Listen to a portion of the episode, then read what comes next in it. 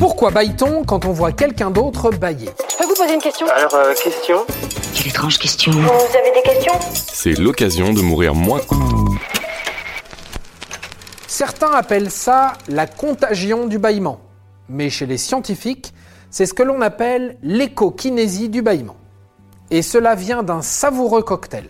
Le caractère social de l'homme, d'une part, et les neurones miroirs, d'autre part. Ne vous inquiétez pas, on vous explique tout. Ça fait plaisir. Socialement, le phénomène est dû à l'empathie, cette compréhension des émotions de l'autre.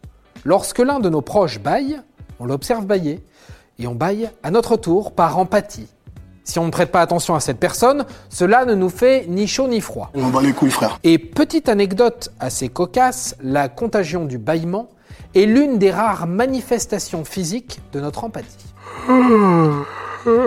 Scientifiquement, cette contagion est due aux neurones miroirs qui s'agitent. Ces cellules nerveuses sont principalement sollicitées lorsque l'on apprend par imitation. C'est notamment le cas chez les jeunes enfants. Elle permet de se voir agir à la place de l'autre, comme un miroir, quoi. Miroir magique au mur. Et donc, elle s'agite également lorsque l'on reproduit une action imitée. Ainsi, ces neurones s'agitent lorsque l'on voit quelqu'un bailler.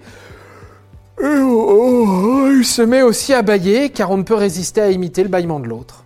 Et je vous le donne en mille, ces mêmes neurones, eh ben, ils sont responsables de la contagion d'une bonne grosse crise de fou rire.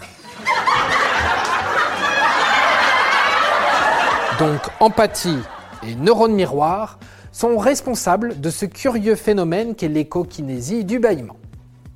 Et c'est d'ailleurs d'autant plus curieux que les scientifiques ne s'accordent pas du tout sur la raison du bâillement.